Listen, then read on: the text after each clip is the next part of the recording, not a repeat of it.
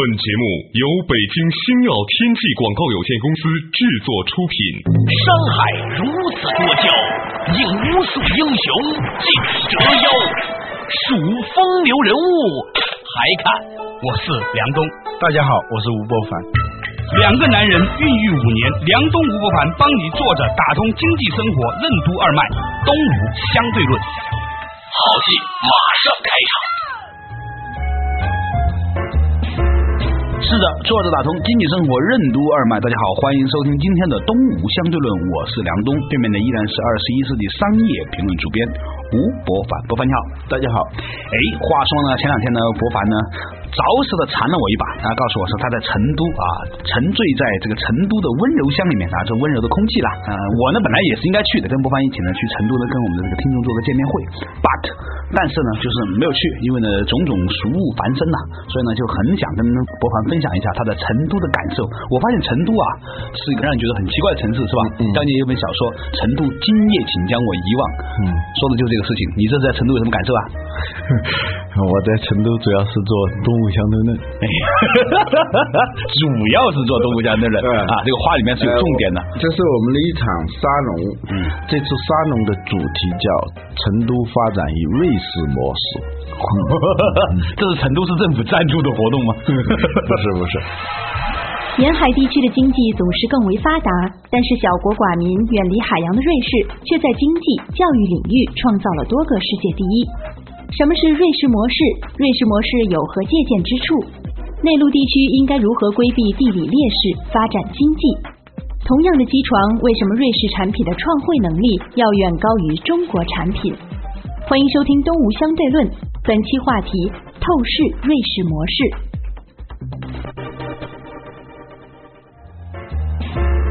这一年多来，我一直在想一个问题。改革开放三十年来，我们学的都是沿海经济的模式。嗯，你在地图上一看，哪个地方啊离海近，它的经济肯定就是发达的，相对而言会好很多，是吧？你的经济的发达程度跟你的离海岸线的近和远。是相匹配的。对，当年有一次我在河北的时候，嗯，据说还有一些朋友告诉我说，河北也是沿海省份。我说是，我河北也是沿海省份嘛。嗯，他们特别想嘛，对他们特别想跟我强调，河北也是沿海省份。嗯啊，继续啊。嗯，但是我们国家的经济呢，在这三十年里头，一直也是一个沿海经济的模式。嗯，外向型经济，三来一补开始。呃，两头在外，大进大出。对，河北也是沿海的省份，但是它的那个海运的优势不强。我们国家就是长三角。啊，珠三角还有环渤海，环渤海那些包括河北省啊，就是啊，从北边的大连、天津、青岛，对，秦皇岛就叫环渤海经济圈嗯。但总的来说呢，是这两三角。它比较发达，对，为什么是这样的呢？是因为在珠三角和长三角，他们率先的发展了这种加工业的模式，就两头在外、大进大出的加工业的模式。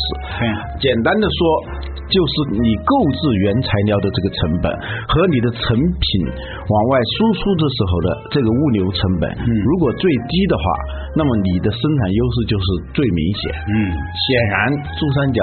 那是非常有优势的，对，长三角也是很有优势的，对，所以这两个地方的房价也是最贵的嘛。嗯。在欧洲其实也是这样，最早也是沿海经济，最早发达起来的是大英帝国，那不仅仅是沿海了，它四周都是海，它是个岛国。对，后来是法国啊、德国，只要是沿海的地方，甚至英国之前的西班牙、葡萄牙，对对，也是这样。对，所以过去说把工业文明叫海洋文明嘛，对，是吧？主要是因为海路的这个运输啊，它的成本是最低的，嗯，相当于陆路运输的十分之一。哦，有这么大差别？如果是大宗的，因为它是能够集中运输啊，那种多少万吨的那种远洋货呢，它一下子就能够大规模的装卸，呃，它成本是非常低的，能源消耗都是非常低的。你陆路的运输成本本身，海路是不需要花钱的，嗯，路是要修的嘛，是要有成本的嘛，运输过程当中各种各样的成本嘛，它非常的高。再一个呢，在国际贸易当中呢，它不可能是。是以陆路为主流。因为国际贸易实际上是洲际贸易，就这个州到那个州。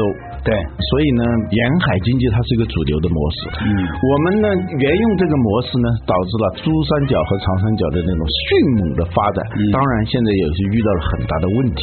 嗯这种靠加工业发达起来的经济，一旦遭遇到外需不足的时候，你就会遇到非常大的障碍。嗯，这也就是为什么过去这两年我们一直在讲到要刺激内需、刺激内需的原因，是吧？嗯，对。由此呢，我们就注意到欧洲啊，有的国家它不是沿海的，但它也是非常发达的。而且非常的具有这个国际竞争力。对对对，这个东西跟你们的这一次成都的温柔乡之行有什么关系呢？呃，成都就是一个内陆省份。哦，终于重点来了。嗯，对。实际上，现在说中部崛起啊，西部大开发，实际上说的背后它是一个内陆经济的话题。嗯如果没有沿海经济的这种优势，一个区域它能不能够发展起来？换句话来说，问题就来了，就是说我们一直以来成功的经验和心智模型啊，是来自于外向经济和那种加工啊，包括对这个物流啊各方面的这种益处啊，这个成本优势带来的。嗯所以今天我们要发展所谓的这个西部大开发的时候呢。给我们提出了一个挑战，嗯。就是说我们以前所习惯的那种心智模式，我们那些经验是否反而成为某种障碍？嗯。另外一方面来说，我们又如何能够从欧洲的那一些内陆国家，比如说像瑞士，你刚才提到的，嗯。当中去汲取那一些的这种经验和教训，嗯。来为我们的这个内陆经济发展带来某种的这种思考，不要重复发明车轮嘛，对不对？嗯，我们曾经讲到过莱茵模式。对在莱茵模式里头，最具代表性的是德国。嗯其次，我觉得就是瑞士了。嗯瑞士呢，它的经济发展模式呢，跟莱茵模式的其他国家还很不一样。比如说荷兰，比如说德国，还有意大利，它都是沿海的。嗯瑞士是没有一寸海岸线的国家，对四周都是被别的国家包围着。对而且呢，它是山地，本身的内陆的交通也不发达。到处都是山嘛，对，是这么一个国家。我记得瑞士有一个企业，它是生产这种工业用缝纫机机针的一家企业，我们好像在节目里提到过这家企业。它呢占全球的缝纫机机针的市场占有率百分之六十五。它是在一个深山里头，它的员工上班呢是先坐大巴到一个地方，然后用直升飞机接过去。你说那个成本多高？对呀、但是人家还是有那么强的竞争力。还有瑞士啊，这个国家呢，过去我们可能不太注意瑞士，顶多知道一个瑞士手表。瑞士糖，啊，对，呃瑞士呢，实际上呢，它有很多东西，它是在全球是领先的。对比如说人均 GDP，它很长时间它都是第一的。嗯，人均的拥有的诺贝尔奖获得者，他也是全球第一的。哦，那这个非常了不起的一件事情了。他还有很多的我问你一下，迄今为止，由中国大陆这边出来申请拿诺贝尔奖的有没有拿到过？没有。哦，倒没有，现在没有。嗯 OK，嗯，好，继续。瑞士呢，它的代表性的工业，除了你刚才说那个瑞士糖啊，的确也是它的工业之一啊。对，雀巢咖啡你知道吧？哦雀巢咖啡。我听说过。麦色咖啡我也听说过。雀巢它是一个全球非常大的食品集团，对，它是一个像耐克这样的公司，它是个虚拟生产的公司，主要是虚拟生产的，它生产品牌是吧？输出技术、管理、品牌，然后到世界各地全球整合啊，对，全球销售对，就食品呢是它的一个很重要的产业，但是不是最重要的呃，不是最重要的。瑞士军刀嘛啊，瑞士军刀那都是一个个的产品啊。对，就瑞士啊，有一个产业啊，它是我们不注意的，但是它在世界上是非常有竞争力的，就是机床，精密机床。简单的说，同样重量的机床，它的价值是日本的二点八倍，是美国的五点二倍，是中国的十倍。手表呢也差不多手表也是一种小型机床吧？啊，我也许很无知精密啊机械啊，对对，这样定义比较更准确，精密机械是吧？嗯但是肯定它是有血脉相通的地方的，嗯他们的这种生产流程和这种心法、手法和做法是吧？手表的创汇能力呢是日本的一点五倍，香港的四点五倍，中国大陆的二十倍，相同重量的手表。这是机械制造方面，还有化工也是非常高端的化工，不是简单的做一个就是那种麒麟啊，蓝月亮啊，呃，对，主要是制药。它它有两个很著名的制药的公司，一个叫诺华，我们都知道的是吧？嗯还有罗氏，都是瑞士的非常著名的制药企业。那不知道要比同等重量的那点药水要贵出多少代？对还有它的医疗器械，还有它的本身医疗业，现在发展出的医疗旅游业。非常发达，非常发达。对，好多香港的明星经常去瑞士打羊胎素之类的，对是吧？对，嗯。除此之外呢，因为前段时间呢，我正好我们有类似的这个业务啊，嗯。我们专门做了一个研究，嗯发现呢，这个瑞士啊，它已经形成了不仅仅是有他们国家的大型医院对全球的这种支持，嗯。甚至它的很多的小型的医院呐、那专科门诊，他们也形成了所谓的这种联盟机制。嗯。然后呢，全世界呢，这个旅游行业呢，都在开发出一种所谓的到瑞士的兼度假、兼保养、兼体检、兼做手术的这么样一种旅游模型。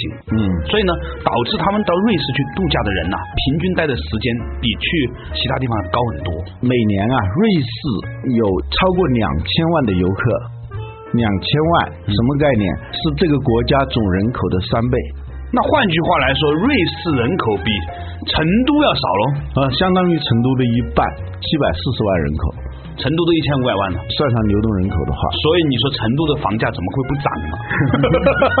如果有一天成都成为中国的瑞士的话，你想成都的房子得涨到什么程度？嗯。还有瑞士手表，我们就不说了，嗯那大家都知道，稍微有点钱，你总得给瑞士贡献点什么，是吧？嗯嗯嗯。还有这个金融业，对，这个也是大家经常听说，但是又不是太注意的。对就是它的金融服务业。瑞士平均一千三百个人就拥有一家银行，国内本身的银行业也是非常发达的。比中国平均一千三百人拥有一个幼儿园还多，拥有一家银行，你没有概念嘛？你对比不出来，对吧？对你对比一下，就是说，他人均拥有的银行量，嗯比北京市民人均拥有的幼儿园量要高，这什么一个国家？除了股票不是那么厉害以外，在金融的三大部门里头，它在银行业和保险业这两个部门都是非常的强悍的。嗯嗯，稍事休息一下，这个老吴呢，今天给我们花一点点时间去铺陈了关于瑞士的种种种种，但其实他山之石可以攻玉，更何况他山之玉更可以攻石了。所以呢，这个待会儿我们要大家一起来分享一下，到底瑞士这样的一个内陆经济国家的模型，对我们发展我们国家的这种内陆经济有什么样的帮助？好，稍事休继续回来，东吴相对论。是什么样的人才造就了瑞士模式的成功？瑞士的教育有何特点？为什么百分之七十五的瑞士老板都没有接受过高等教育？什么是隐性知识？为什么说是人的因素造就了瑞士产品的高附加值？我们为什么会走入高学历的误区？欢迎继续收听《东吴相对论》，本期话题：透视瑞士模式。梁东吴不凡帮你坐着打通经济生活任督二脉，东吴相对论。坐着打通经济生活任督二脉，继续回来到东吴相对论。刚才呢，吴伯凡呢跟我们一起来分享了这个瑞士的种种种种啊，提到瑞士从制造这个瑞士糖到瑞士军刀到精密机械到瑞士的银行，整个体系都非常的发达，尤其是瑞士银行。据说最近瑞士有一些银行在倒闭，对不对？倒闭了一些是吧？嗯啊，就算这么倒闭，还能够平均数量比北京市民拥有的幼儿园的数量要多，人均拥有银行的数量比北京市民拥有幼儿园的数量要多。那这个是一个什么样的生猛的国家呢？嗯哎，那它对我们发展这个内陆经济有什么帮助呢？这个吴伯凡最近呢去这个成都啊，去成都嘛，温柔乡之外呢，这个还是要给贡献一些什么东西是吧？嗯，成都呢也在发展旅游业，对。但是瑞士的旅游业，我们刚才说了，它的竞争力相当于它国民人口的三倍的人到那儿去旅游，而且逗留的时间呢是七点二天。哦哟，不少哎，嗯。七点二天呢。嗯。啊，你像那种欧洲游，一个星期把欧洲七八个国家都转遍，六天，六天欧洲十国游，所以这个是看出差别来了，啊一个是数量，一个是质量的差别，对是吧？对对啊，如果是这样的话呢，成都人一年要吸纳四千五百万人到成都，那才是比得上那个平均水平嘛。嗯那那如果的潜力还是很大的。如果你再待上个七点二天，哇，那要把成都的所有的川菜馆子、红烧肉、呃麻辣烫全部吃完。我们把瑞士模式呢跟成都的发展相提并论，并不是说那个成都有多像瑞士啊，而是说呢，像成都这样的内陆城市啊。他不应该邯郸学步去学那些沿海的城市。现在沿海城市的发展模式已经受到挑战了，而成都呢，就像中部和西部的一些城市啊，他们就想着哦，如果沿海的经济不行了，它的投资环境不行了，他们会不会梯度转移啊？我们这地方的劳动力比较便宜，就会把一些企业搬过来这边做。这种嘛，实际上是一种一厢情愿的事情。嗯，因为沿海经济，我们说了，它是建立在一个海洋的运输成本非常低的一一个前提下面，而你怎么发展像内陆的这些城市，你是不可能沿用这种模式的。对，而且说不好听啊，有很多国际投资者是吧？他不在广东设厂，他可以去越南设厂啊，嗯，他也可以去缅甸呐、泰国啊。现在的像孟加拉这种梯度转移，它都是在世界范围内，还是在沿海地区进行转移，而不会往内陆做这种梯度转移。对，所以呢，我们要说叫中部崛起，西部大开发的时候啊，就老是在想啊，东部已经开发了嘛，东部已经发达起来了嘛，嗯然后我们是不是要学东部的？瑞士和成都，严格的说，它不能相提并论，一个是一个国家，一个它是一个城市，一个地区，对吧？它的相似的地方不能夸大，但但是我们也要讲的意思就是，内陆经济的发展模式是我们一直所忽略的，但是呢，我们如果是把目光投向内陆经济的这种发展模式里头的那些方法、那些心智模式，那么我们看问题，我们在制定战略的时候，可能就很不一样了。嗯，我们说到瑞士如何发达，如何发达，这个行金融业啊、旅游业啊、精密制造业啊，还有食品业等等，我们都忘了一个东西，是什么东西支撑这么多的行业的？对，那就是它的教育。嗯，他的劳动者的素质。对，它的劳动者的素质呢，应该说是全世界最高的，它要比日本要高。嗯，瑞士的教育模式啊，跟我们中国是很不一样的。我们中国现在是老体倒挂，嗯我们的在校本科学生要比技校、中专、职高的那些学生要多得多，好像是一千七百万比两千七百万。嗯就是说在校大学生的那个数量，嗯要比从事这个技工行业的人要多得多。嗯，这有什么不好呢？这不是代表了整个中华民族的素质的提升吗？我们可以对比一下瑞士，瑞士是很多人他不上大学的，啊，嗯，他也是九年制义务教育。对，初中毕业以后，有很多人就进入到一些技工学校里头去，嗯，叫徒工学校，就是学徒工，当学徒学上一个三年五年，直接进入到一个企业里头去，要干就干一辈子，嗯。是这样的一批人。那些企业也没有拿大学文凭来卡你，是吧？嗯，有一个调查，瑞士的有百分之七十五的企业老板都是徒工学校出身的，嗯他没有觉得这有什么不好意思的，没上过大学。嗯，那些钟表工人，你想想，他初中毕业以后，十四五岁就开始学这个行当，一直干到六十五岁。他还在做这个东西，他的那种心细如发，那样一种就是技能，那种思维习惯、行为习惯，内心的那种那种虔诚，嗯，对认真哈。嗯，完全不是读几本书就可以学会的。而且我觉得瑞士人他们很幸运的，或者是也可能是他们的幸运，也可能是这个时代的幸运吧。嗯就钟表这个行业啊，已经脱离了时间的观念了。嗯就是说你戴一块表，绝对不是为了看时间而看的，是吧？对对你可以看手机，你可以看电脑，你可以有很多方法得知这个即刻这个时间的这种状态。嗯但是呢，为什么要买块表呢？所以我们觉得，就是实际上瑞士人给我们带来一种启发，嗯就是这个世界上有一些东西啊是可以永恒的。比如说，不管科技怎么进步，大家还是要穿衣服。就算你不是为了保暖了，你还是要穿。嗯，瑞士它制造的产品里头啊，我们通常会说它的产品附加值高。对啊这是一个很粗浅的说法。实际上呢，是它的产品里头加入了很多人的因素。嗯，我们现在生产的中国制造的很多产品都是机器制造出来的，人只是机器的一个帮手。或者机器的一个部分。呃，你没有多少人的这种色彩，最贵的东西能够超越时间的，你刚才说钟表，它已经超越了具体的功能效用。对这样的产品，它的价值呢就远远高于机器本身制造出来的东西。因为机器制造的东西，它有一个特点，就是产能可以无限的膨胀。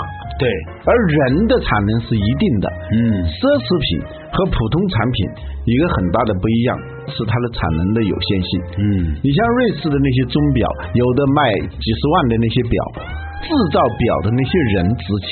嗯像宾利这样的汽车啊，当然宾利不是瑞士的了。嗯我举个例子，就这种奢侈品的汽车和普通的这种汽车的最大的不一样，这种产品是有作者的。简单的说，它是一个作品。对，就像以前呢，嗯很多年前我们去宜兴买紫砂壶的时候啊，嗯这个壶底下有一个谁做的这个壶的一个名字的签名、嗯或者一个印章，嗯哎，我觉得这是很重要的一个东西。你刚刚讲的它有作者感，嗯嗯，它的一块非常昂贵的瑞士手表，都是一些资格非常老的工人，他们才能够做得出来。嗯那种工艺，中国生产的那种几十块钱的那种手表，基本上是不需要任何技能培养的，你就是在流开脸嘛水线上。，开脸嘛，对对对，呃 这是两种模式。我们中国的钟表业出口也是一个大国啊，啊但我们的创汇能力、我们的利润率极低极低，跟它相比几乎是可以忽略不计的。所以说回来，刚才你讲的就是说，瑞士的整个的教育模型很值得我们借鉴。嗯啊，它第一，它没有那么多的追求所谓的高学历，嗯但是呢，它会培养人们在做事情过程当中那种虔诚心和真的手把手做事情的这种能力。嗯啊这种呢有个专门的说法叫 know how，啊，嗯，就英文当中的 know how。嗯这个 know how 呢是个什么东西啊？它不是技术，也不是一种专利，也不是知识它是一种知识啊，叫隐性知识。嗯啊，就是这个老厨师做饭的时候。加盐少许，就那个知识。对对对对对啊，他自己都不知道那个少许是多少，但是手到那儿捏一点点盐往里头一放，他就知道。就像我们讲的张炳贵，百货大楼的那个售货员卖糖的，他不用称，你跟他说要多少糖，他手一抓，一定是那么多。这样东西也可以叫知识了，但是是一种非常特殊的知识，它是在长期的时间当中历练出来的。张炳贵他不可能把这个知识马上教给他儿子，嗯，不到年头是不可能教会的。瑞士的企业的竞争力，它的产品的竞争力，很多都是跟这种 know how 有关，跟这种极其隐秘的，在长期的这种时间当中酝酿出来的这种隐性知识，融入到产品当中，跟这样一个过程有关。而我们的中国制造的产品里头，很少有这种 know how 的东西，嗯所以你就廉价，因为你是机器制造出来的。所以老中医应该成为国家的文物保存起来。嗯，就是说，我认为整个国家啊，应该让中医，尤其是那些老中医，很好的能够治疗那种很多恶症的那些老中医哈，嗯让他们收很贵很贵的价格，因为嗯病人买的并不是这个医生嗯的服务，他买的是效果。嗯如果他用西医，比如治个癌症，他用五十万都没有治好，嗯假如有个中医给你治好了，你觉得他这个值多少钱呢？嗯对吧？他应该放开嘛，因为他这个东西这个知识这种价值是无法马上用某种的像我们现在这种观念去刻读出来的嘛。嗯，你说到中医，这恰好跟这个瑞士的那个 know how 也是有关的。对知识它是在时间当中酝酿出来的，对酿造出来的。嗯它不是说大学一毕业你就很懂中医，那是不可能的事情。对但是西医它有很多种可能，是吧？对当然了，一个好的西医它也必须要是很长时间的历练。对我们动不动一说增加产品的技术含量、嗯知识含量，那你就多招一些大学生，多招一些博士，你的竞争力就强起来了。东莞市为了提高这个城市的素养，把一些博士招到东莞去，承诺即使你找不到工作，东莞市政府每个月给你发三千块钱，让你在那儿啊这实际上是一种非常肤浅的做法。这标签化，标签化。嗯，对，我们一直忽略的就是这种 know how 的东西，这种知识是支撑瑞士的精密制造、旅游业、它的医药业，包括金融服务业，都是有这样一种 know how 的东西在里面对面。，最好的股票交易员并不一定是一个多么具有高学历的一个人，是吧？他能够在千变万化的这种感应当中，知道什么样的价格，嗯什么样的时间点买入卖出，嗯这种东西它其实是个操盘员呢、我们叫 trader 哈，这个交易员，嗯他这种手感、这种心感，他和这个整个股票这种节奏之间的敏感，其实跟艺术家一样。嗯博凡讲到这一点呢，其实我觉得也的确是给我们提醒了一个警钟哈。我们现在越来越多的人呢，去看重学历而忘记了我们在学习过程当中，尤其是那些隐性知识的修炼过程当中的这种价值。如果我们能明白这一点的话呢，我们就会越来越明白什么东西将会成为我们未来最看重的事物。好了，今天的东吴相对论呢就是这样，明天我们会继续延续这个话题。诺贝尔奖得主人均比例世界第一的瑞士，教育理念有何独特之处？个人真正的竞争力为什么不能靠所谓的硬指标来衡量？如何学习书本中没有的隐性知识？为什么说隐性知识是对周围人或事物尊重和沟通的能力？隐性知识只可意会，不可言传吗？做人如何影响到做事？人为什么要有同情心？什么是真正的教育？明天同一时间，欢迎继续收听《东吴相对论》，学历的迷失。